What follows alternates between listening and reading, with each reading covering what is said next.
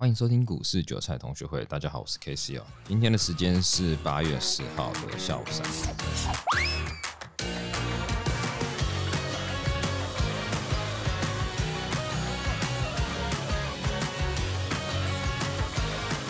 那因为今天大盘其实没什么东西哦，没什么搞头，就是一样都是三千多亿，然后股票都没什么行情，所以我今天一开盘看那个预估量，看到这个鸟样子啊，我就太想做了。对，今天就没当冲，完全没当冲啊，因为看到这个鸟样子，你去看看航运股也是个鸟样子，我就觉得说今天不要浪费时间了，就是赶快去做其他事情吧。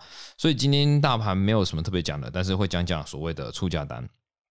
呃，为什么讲到出价单？是因为不管你在做交易上面，呃，做股票、做期货，其实出价单是一个很好的东西哦，它可以帮助到你很多。这个东西的话，我我会把它细讲一下，因为之前有提一下，但是并没有到很仔细哦，所以我觉得就拆开一集特别去讲了吧。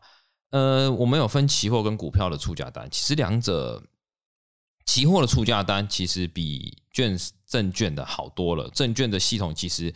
落后期货的系统很多，其实台湾的证券系统是真的相当差，我只能讲相当差哦。那因为很多功能都不是让人家想象的这么好。举例来讲好了，我们一般的认知出价单就是打到一个价位就自动帮你买进跟卖出嘛，就是这这是最基本的，这个叫基本出价单。但其实有时候你会想到一个事情，就是说，哎，那我希望电脑关掉。手机的软体也关掉，到底能不能存在这功能呢？这个就是我觉得最好的情况，因为你想嘛，你如果是你设定好这个条件，你电脑要一直打开的情况下，那你电脑如果遇到断电或电脑宕机或者怎么样，不不管，但是你那个条件就消失了，这是不是很痛苦？就是我明明想好好的睡一觉，结果它晚上断电，断电就算了，断电我的条件还跑掉了，所以为什么我会说？最好去找，呃，它有资源云端的这个券商的出价单，因为它可以让你就是说，你遇到这些突发情况的时候，至少你的记录还存在在券商那一边，然后券商可能会有备用电源啦。假设整个台北市断电好了，他们也会启动备备用电源去帮你保护你的出价单，然后打到就自动出去。可是呢，这个东西大部分都在期货，这个出价单大部分都在期货，这个有云端功能的，然后。证券的其实有，但是不多，真的是很少，而且有的还只支援早盘。呃，当然，证券就是早盘，有的甚至是说什么，它甚至连出价单都没有，然后它也没有云端功能，对，都没有。它可能就是最阳春的，你的电脑就是要一直开着，然后开着你的出价要锁在那一边。而且有的出价单呢还很复杂，你要去申请。像我之前的富邦就是要去申请出价单功能，然后签什么类似风险同意书嘛，要去临柜。可是有的呢，就是直接去跟营业员讲，对，就直接跟营业员讲就就可以了，然后不会到这么复杂。对，这个差异很大。然后这是基本的出价单哦。那出价单有没有在更进阶的？有，出价单还有所谓的二折一，然后英文我们叫 OCO。二折一通常也是出现在期货比较多，证券也有，进证券的有的比较少，这个更少了，这个更少了。然后它的功能就是说我可以同时设定停损跟停利，你赚钱跟赔钱两边都同时设定。如果达到停损的话，那你的停利单就会自动取消；如果达到停损单，停利单就会取消。它就是把出价单在更进阶，同时两笔出价单在那边还同时具有。选择其中一边成交，另外一边取消的功能，那大部分在期货，证券商也有这个，也证券商有，但是很少。这我基本上只看到一家吧，对，不多。那讲到这边，还有人会在问说，啊，那有没有其他功能？有，还有所谓的移动式停利跟其他的，但是呃，那个功能哦，都是在期货上面，而且其实大部分也不太用。还有所谓的分量出价，分量去就是量一大到多少的时候，就去自动去打出去，这个都。没有太大意义，而我觉得最重要的就是多次 I O 那个 O C O 跟所谓的一般出价单是最重要的。但是这个之前你要先了解一个游戏规则，就是其实所谓的出价单，它并不是真的在市场上已经把单子挂上去哦，它会有所谓的滑价问题。也就是说，你最好在设定出价单的时候要用范围实价，因为它是打到一百块，然后用去启动，然后直接帮你做卖出。所以你的单子其实并没有委托到市场上面，它还是直接在那个出价上面。那这个有个东西你要去注意的一件事情，就是假设你是做股票当中的人哦，股票当中的人有额度问题吧？有额度问题吧？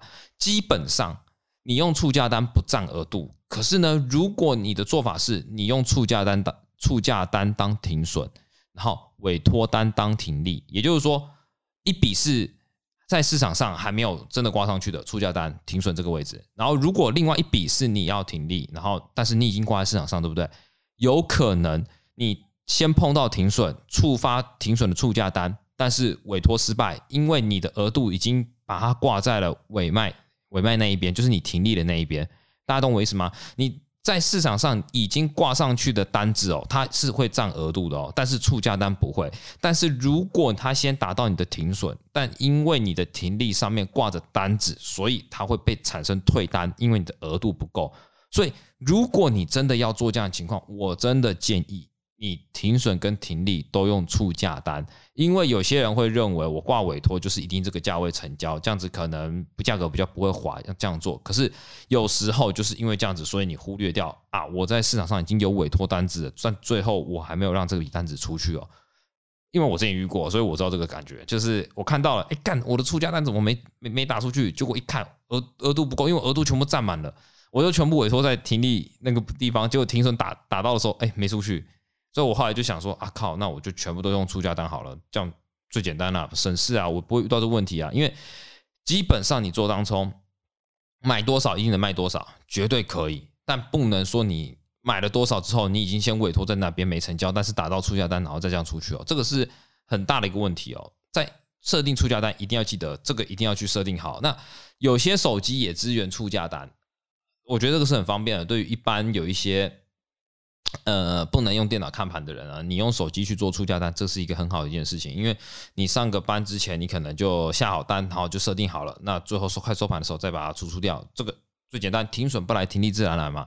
但出价单这个东西呢，你一定要记得，它是方便你在操作的，就是说我今天可以泯灭掉人性，达到多少价位就出去这样子。但你不能啊，出价已经设了，然后结果你一而再再而三的一直在改，就是你觉得赶这个出价单快达到了，我把它取消掉，我再改下一个出价单。